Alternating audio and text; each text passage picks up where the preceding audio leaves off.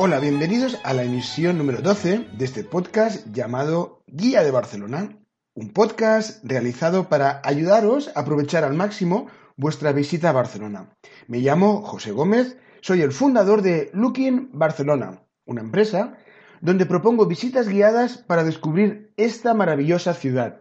Y me encantaría que os pusierais en contacto conmigo, que me escribierais para deciros, oye José, me gustaría que abordaras este tema sobre Barcelona o este barrio, que nos explicaras cosas. Así me podéis dar ideas para nuevas emisiones. Os voy a dar mi, correo electrónico. Tomad nota, mira, hello arroba lookingbarcelona.com.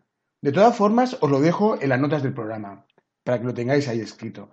Bueno, hoy vamos a hablar de una exposición temporal que podéis ver en el Museo Picasso de Barcelona hasta el 24 de noviembre de este año 2019.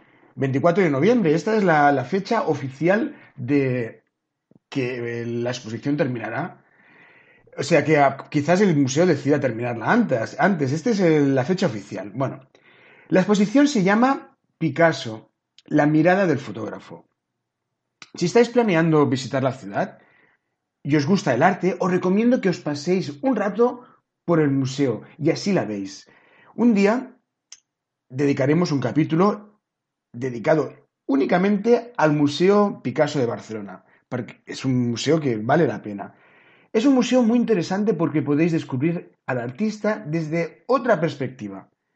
Cuando hablamos de Picasso, nos viene a la cabeza el cubismo, formas extrañas, pero Picasso es mucho más que eso.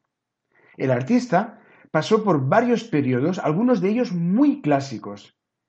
En Barcelona podemos ver sus trabajos de juventud, que son muy académicos, muy meticulosos y muy clásicos. También podemos ver algunos de sus últimos de los trabajos que realizó en los últimos años de su vida, mucho más modernos y contemporáneos. Pero hoy os quiero hablar de la exposición temporal. La visité la semana pasada y me encantó. Consta de más de 100 fotos que muestran al genial artista en diferentes periodos de su vida.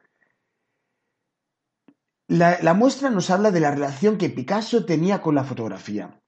Fue uno de, los primeros artistas a utilizarla para promocionar su trabajo.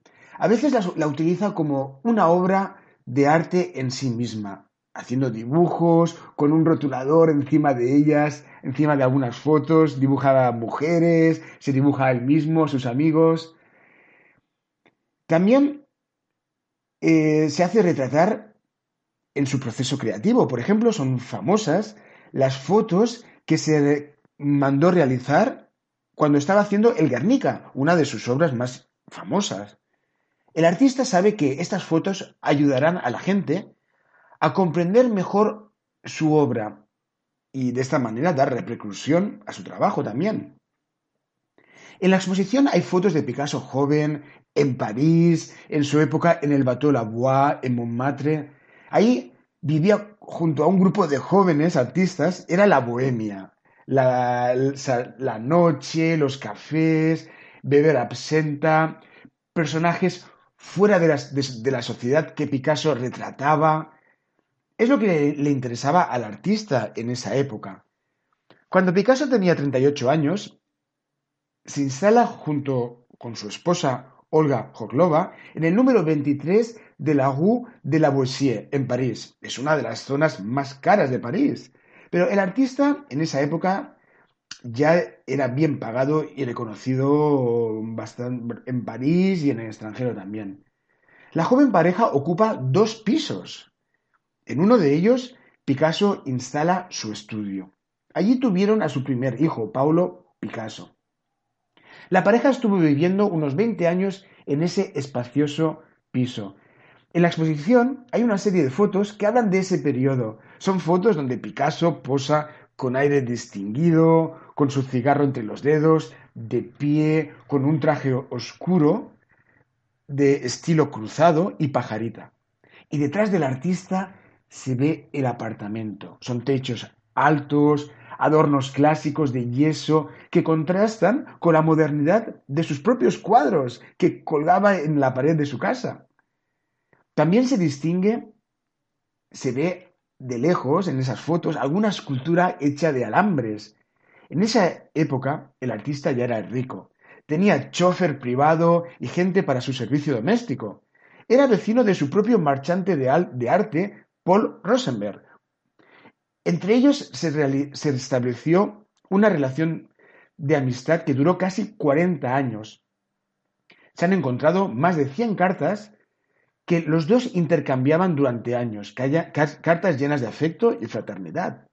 Picasso y Rosenberg se veían a través de las ventanas de sus cocinas, que los separaba un simple patio de luces. El artista, con su cigarro en los labios, levantaba algún cuadro en el que estaba trabajando y Rosenberg, desde su casa, daba su opinión.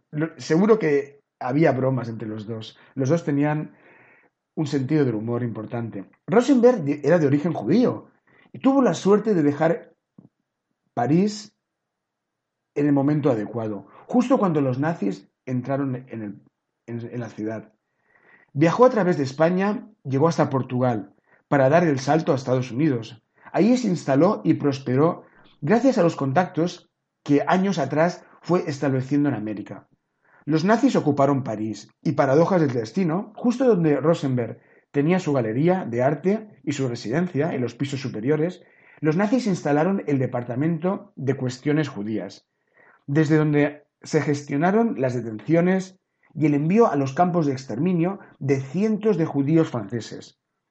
Los nazis, además de ocupar la residencia de Rosenberg, se quedaron numerosas obras, de arte del marchante, Ahora, hace un pocos años, en 2015, hace unos cuatro, años desde la grabación de este podcast, sus descendientes lograron recuperar un matiz valorado en 20 millones de euros de un coleccionista alemán que logró una gran colección de arte gracias al expolio de los judíos. Picasso, y Rosenberg nunca más se saludarían desde las ventanas de sus cocinas. En América, Rosenberg continuaría su actividad, apostando firmemente por el arte moderno. Representó a artistas de la talla de Matisse, Braque. Eh, Rosenberg está considerado uno de los marchantes de arte más importantes del siglo XX en Europa. Mm, gracias a él, Picasso dio un vuelco a su carrera y Rosenberg le promocionó en Francia y en el extranjero. La exposición también muestra fotos de cuando Picasso vivía en Cannes, en los años 50. Durante esa época, él era muy accesible. Se le ve paseando por la playa, en una corrida de toros, aparece en los medios más importantes de esa época, en revistas como Paris Match, Vogue o Life. Ya es considerado el artista en, en mayúsculas del siglo XX. Se instala en el sur de Francia y utiliza la fotografía como herramienta para alimentar su propia leyenda. Picasso seduce a la cámara. En ocasiones aparece con poses exageradas o incluso disfrazado. Llama a los fotógrafos más reputados para que lo retraten. Se crea un personaje de sí mismo.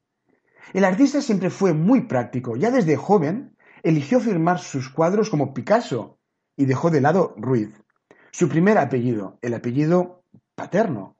Eligió la marca Picasso, sin duda tenía más fuerza, era más original, más comercial que Ruiz. Desde muy joven, el artista consiguió vivir muy bien de su arte. Ha sido uno de los pocos artistas que ha alcanzado el estado de millonario muy pronto. En la muestra fotográfica hay fotos de todo tipo. En ocasiones el artista es sorprendido por un objetivo en su vida cotidiana. Son fotos espontáneas, sin preparar. El artista deja entrar al fotógrafo en su casa, en su estudio, eh, a su intimidad. Así podemos conocer algunas de sus casas, como la, magnífica villa en Cannes, la California. Durante el tiempo que estuvo viviendo en la California, allí en Cannes, las visitas eran constantes, millonarios americanos que querían que el maestro les vendiera algún cuadro y que en ocasiones el artista trataba con desdén, también venían marchantes de arte, periodistas, coleccionistas, amigos y sus hijos que le visitaban en verano.